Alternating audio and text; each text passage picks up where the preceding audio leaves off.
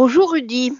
Eh bien, ma chronique sur cette antenne il y a 15 jours s'intitulait Et si les pogroms avaient été filmés?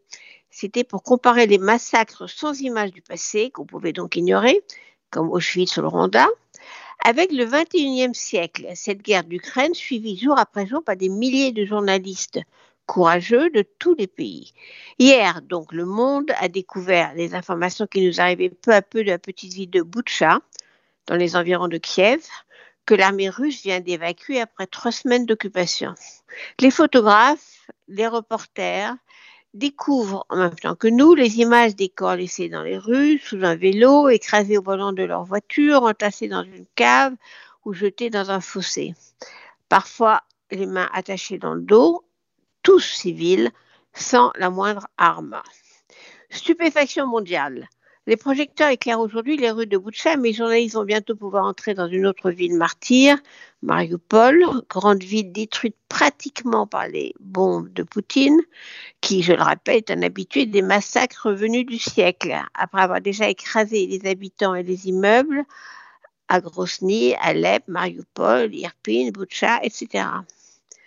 On s'attend au pire. La procureure d'Ukraine, interviewée par l'envoyé spécial de BFM, a déjà reçu plus de 4000 plaintes pour crimes de guerre. L'armée de Poutine coche déjà toutes les cases de la définition légale de crimes de guerre, assassinat civil, pillage, enlèvement, exécution des élus locaux, prise d'otages, déportation de population, torture et viol. Le gouvernement russe, lui, parle toujours de mensonges et accuse les Ukrainiens de se tuer eux-mêmes.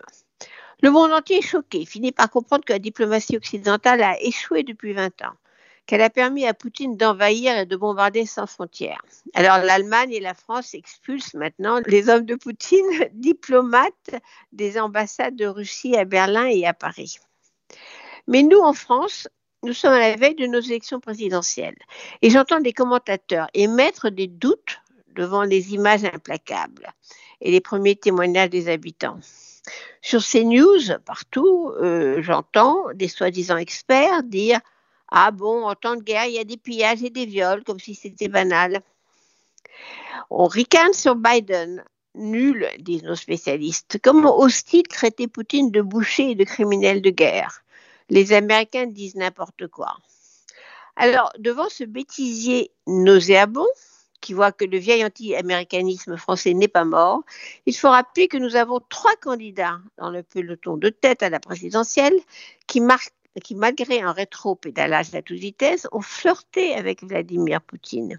Nous avons un Mélenchon qui préfère le dictateur sanguinaire au démocrate Biden.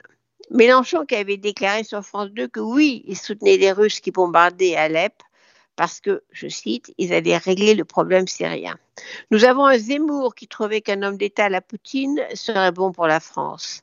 Et nous avons une Marine Le Pen qui a encore sa photo avec Poutine sur ses affiches électorales et dit aujourd'hui à l'antenne, il y a deux belligérants qui s'accusent mutuellement, il faut d'urgence une enquête.